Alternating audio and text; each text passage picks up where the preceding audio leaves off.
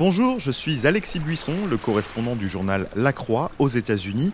Retrouvez-moi tout l'été dans Colorado, le fleuve qui refuse de mourir, une série de notre podcast C'est ça l'Amérique, produit par La Croix en partenariat avec le site d'information French Morning et le programme Alliance Colombien.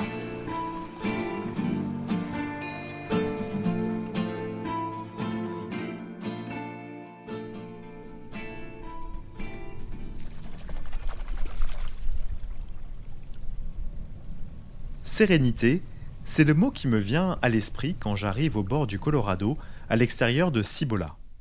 Cibola, c'est une toute petite ville à la frontière entre le sud de l'Arizona et la Californie, à moins de deux heures du Mexique. Ici, le fleuve est plutôt large. Il est bordé d'arbustes, d'herbes vertes et jaunes. Son eau, calme et reposante, fait le bonheur de quelques pêcheurs et touristes en camping-car. Au-delà du silence, je suis frappé par les couleurs. Depuis le début de mon voyage, je n'ai jamais vu le Colorado aussi vert émeraude. La ville même de Cibola n'est guère plus animée. Entre 200 et 300 personnes habitent ici toute l'année. Il y a une rue centrale, des maisons de part et d'autre, avec des chiens qui aboient en apercevant les très rares passants. En marchant, j'aperçois des caravanes converties en habitations, ainsi que des préfabriqués, comme si leur propriétaire avait vu de la place et avait décidé sur un coup de tête d'y élire domicile. Tout est tranquille et c'est bien pour ça qu'on s'installe ici, pour être loin de la ville, du bruit, de la civilisation. Il n'y a que pendant la saison de la chasse que le silence est rompu par des tirs de fusil. L'écrivain Paul Auster ne s'y était pas trompé. Dans son roman Mister Vertigo, le romancier s'inspire de Cibola pour créer une ville rurale du même nom, dans l'état du Kansas, où l'un de ses personnages possède une ferme, loin de tout. Mais les apparences sont trompeuses. En réalité, Cibola est au cœur d'une bataille un peu particulière, une bataille pour l'eau du Colorado. C'est l'histoire d'un choc entre deux mondes que je vais vous raconter dans cet épisode, entre la finance d'un côté et de l'autre une petite ville rurale qui s'inquiète pour son avenir.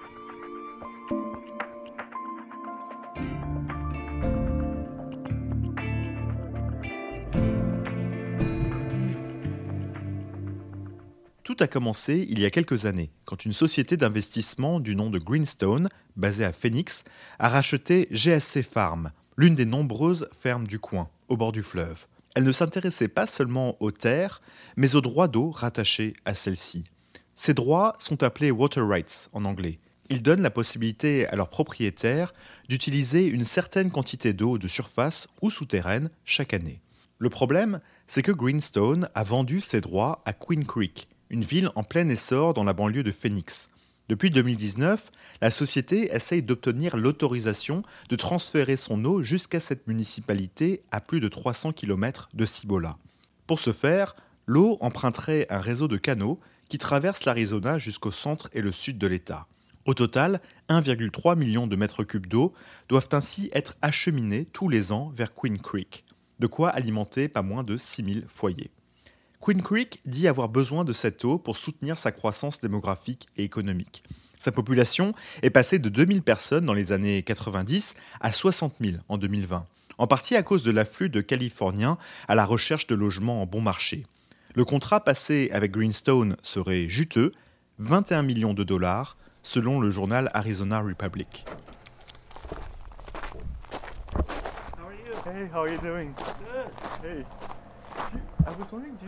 Mais à Cibola, certains habitants ne se réjouissent guère de voir un hedge fund débarquer dans leur ville paisible pour prendre l'eau. Notre eau, comme ils disent. C'est le cas de la gérante du seul magasin situé sur la rue centrale de Cibola. Je l'ai rencontrée devant son commerce et quand je lui ai dit que je venais faire un reportage sur GSC Farm, elle a laissé échapper un gros soupir. Cela fait dix ans qu'elle vit là et elle ne veut pas voir l'eau du Colorado déplacée. Vous savez, nous vivons ici. C'est là qu'on vient pour s'éloigner des grandes villes, passer du temps en famille. Le problème n'est pas simplement que quelqu'un veuille vendre de l'eau ou qu'on se retrouve avec des champs morts car ils ne sont plus irrigués, ou que notre eau profite à quelqu'un d'autre loin d'ici. Le problème, c'est que toute notre vie est ici. Sans l'eau, nous n'existons pas. Il n'y a pas que Cibola qui suscite la convoitise des sociétés financières. À l'heure où les grands centres urbains du sud-ouest grandissent et que l'eau se raréfie, les water rights sont vus comme des investissements très lucratifs. Cela explique pourquoi Greenstone a acheté des milliers d'hectares de terrain en Arizona et ailleurs le long du fleuve. La société n'est pas la seule sur le marché, loin de là. Une autre entreprise, appelée Water Asset Management, basée à New York, est elle aussi sur le coup.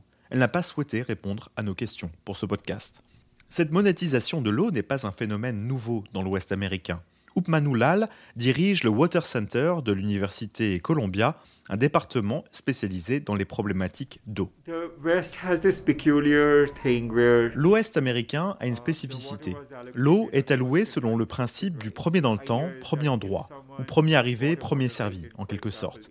Cela signifie qu'une personne qui a acquis un droit d'eau parce qu'elle est arrivée au bord du fleuve il y a très longtemps, avant les autres, peut bénéficier en priorité de cette eau même s'il y a la pire sécheresse imaginable. Cela crée une situation très inéquitable en termes de qui possède l'eau et la valeur qui y est rattachée. Les transactions financières autour de cette ressource sont anciennes. Au début du 19e siècle, les compagnies minières sont apparues elles avaient besoin d'eau. Elles se sont heurtées à des propriétaires qui en détenaient les droits et les privaient de la possibilité de les exploiter. Ces compagnies ont été en mesure de leur offrir suffisamment d'argent pour qu'ils se séparent de leurs actifs. Bien plus tard, lorsque l'industrie minière a commencé à décliner, les droits d'eau ainsi libérés ont été rachetés par des intérêts agricoles et les villes. Il y a différents types de marchés aujourd'hui. La Californie, le Texas ou le Colorado ont des banques d'eau administrées par l'État, où le prix de vente et d'achat des droits est réglementé. Ce genre de marché n'est pas problématique. En revanche, dans le marché spéculatif, un vendeur peut décupler les prix de l'eau. C'est un souci pour tout le monde. Cela ne conduit pas à l'efficacité économique, cela mène juste à des profits pour la personne qui fixe ses prix.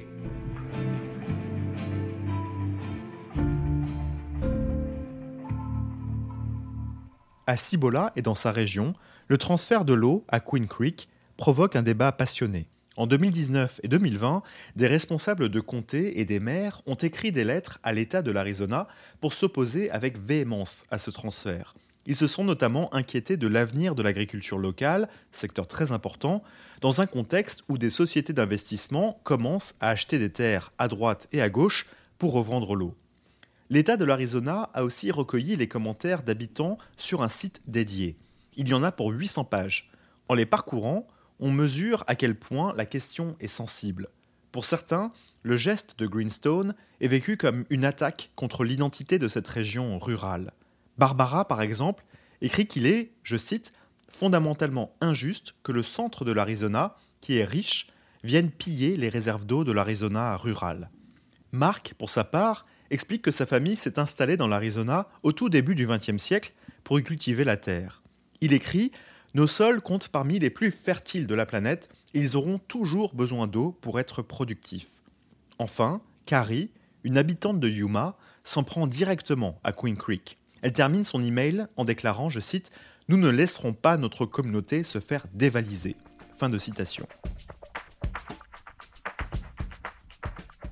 Face à ça, les avocats de Greenstone et de GSC Farm font valoir que ce genre de transfert n'est en rien nouveau et qu'il ne va pas vider le fleuve de son eau. Ils ont aussi rappelé qu'en tant que propriétaires des droits d'eau, leurs clients pouvaient en faire ce qu'ils voulaient. Ils ont été entendus en 2020, le département de l'environnement de l'Arizona a donné son feu vert au projet. Il attend à présent l'approbation de l'État fédéral américain qui a démarré une étude d'impact environnemental en mars.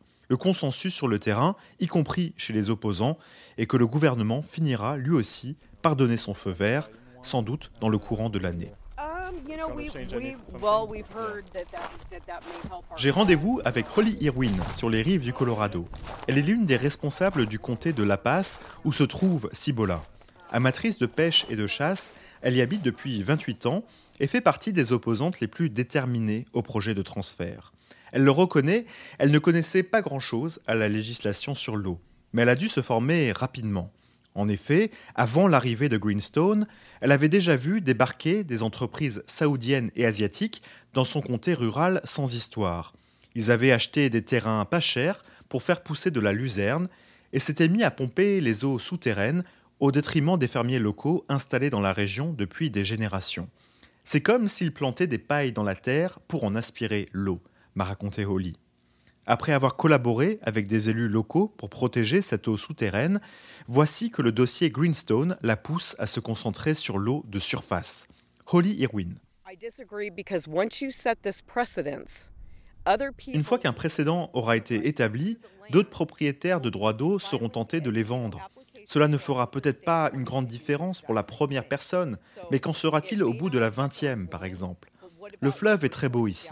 Chaque été, ma famille et moi mettons notre bateau à l'eau. Nous partons pêcher. Ce n'est pas la seule chose qui compte. Beaucoup d'espèces menacées vivent ici aussi et dépendent du fleuve et des ressources naturelles. Si nous commençons à retirer l'eau et à faire disparaître nos champs, la fin de l'histoire ne fera aucun doute. Il ne sera plus possible d'organiser des activités de loisirs. Nous sommes déjà en période de sécheresse et notre comté dépend des revenus de ces activités récréatives. Or, celles-ci sont fortement liées au fleuve Colorado. Il permet d'attirer les touristes, qui à leur tour dépensent leur argent ici et aident notre comté à se développer. Donc c'est vraiment inquiétant. J'ai d'ores et déjà entendu des propriétaires non agricoles dire qu'ils voulaient vendre leurs droits d'eau. C'est ça ma plus grande crainte. Une fois qu'un de ces transferts aura été autorisé, quelqu'un d'autre suivra. il pourra dire à l'État, vous avez validé des transferts dans le passé, pourquoi pas le mien?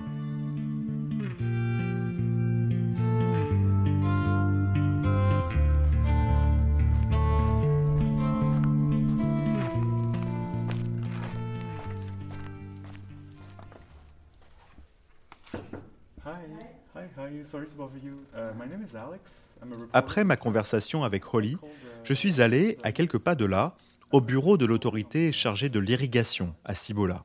Son conseil d'administration a soutenu le transfert, et j'ai voulu savoir pourquoi. Comme mes nombreux messages étaient restés sans réponse, j'ai décidé de pousser la porte, mais personne n'était disponible pour me parler. J'ai aussi cherché à joindre son président, Michael Mullion, qui est agriculteur dans une ville voisine. Lui non plus n'était pas disponible pour une interview. J'ai tout de même pu joindre par visioconférence un porte-parole de Greenstone, l'avocat Grady Gamage Jr. Lui est basé à Phoenix. Il m'explique qu'il ne pense pas que ce transfert controversé ouvrira la voie à des déplacements massifs d'eau, tout simplement parce que l'État de l'Arizona et l'État fédéral veillent au grain. Dans l'immédiat, les besoins en eau de zones urbaines comme Queen Creek ne cessent de grandir. Il faut bien prendre l'eau là où elle se trouve, en l'occurrence chez les agriculteurs, qui consomment 70% de l'eau de l'Arizona. Grady Gamage.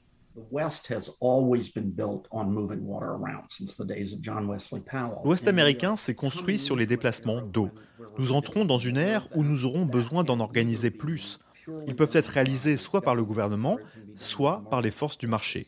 Pour ma part, je pense que nous avons besoin d'une plus grande implication du marché dans les décisions relatives à l'eau le prix de l'eau doit être fixé de façon plus réaliste.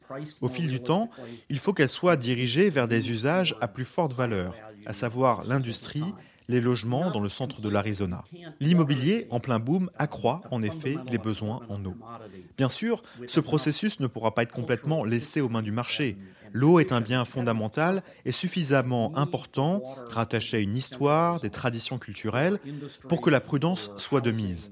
En matière d'eau, tout ce qui remet en question le statu quo est considéré comme une menace existentielle, même quand ça ne l'est pas. Ce qui est ironique, c'est que l'incapacité à obtenir plus d'eau pour une ville comme Queen Creek est beaucoup plus proche d'une menace existentielle que si la même quantité d'eau était retirée aux localités rurales le long du fleuve. Autant, je n'arrive pas à faire comprendre à ces localités que ce transfert d'eau n'est pas une menace existentielle, autant je ne parviens pas non plus à faire comprendre à mes interlocuteurs dans l'agglomération de Phoenix qu'il est nécessaire de préserver l'eau au cas où il deviendrait difficile d'en obtenir.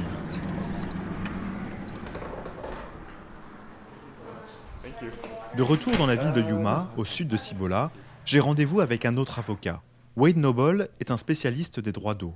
Pour lui, les bras de fer du type de celui qui se joue à Cibola pourraient se multiplier à mesure que les zones urbaines, comme Phoenix ou ailleurs, continueront leur croissance.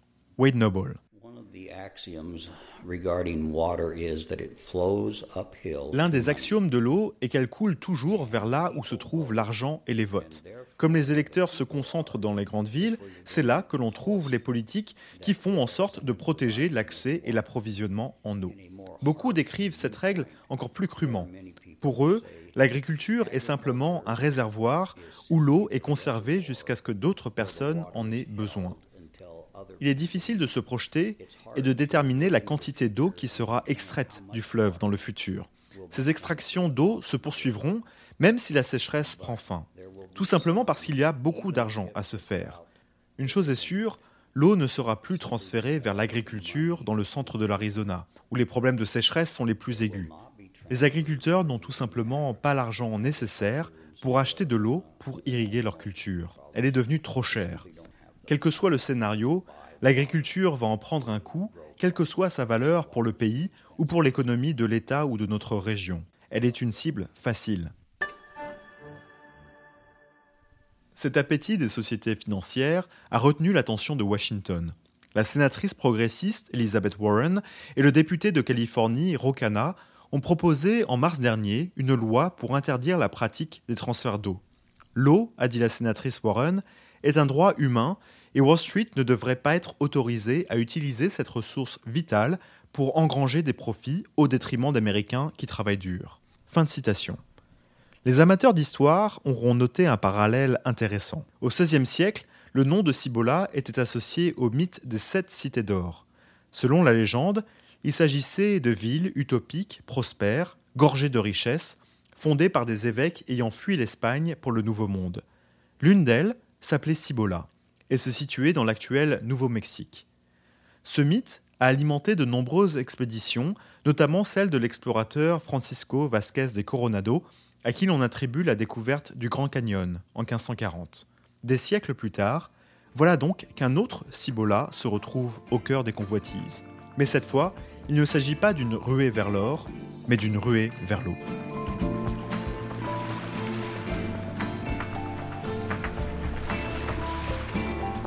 C'est ça l'Amérique, un podcast proposé par La Croix, le programme Alliance Columbia et le site d'information French Morning. Vous avez aimé ce podcast? Découvrez l'actu traitée autrement avec La Croix. Toutes nos offres d'abonnement sur la-croix.com/abonnement.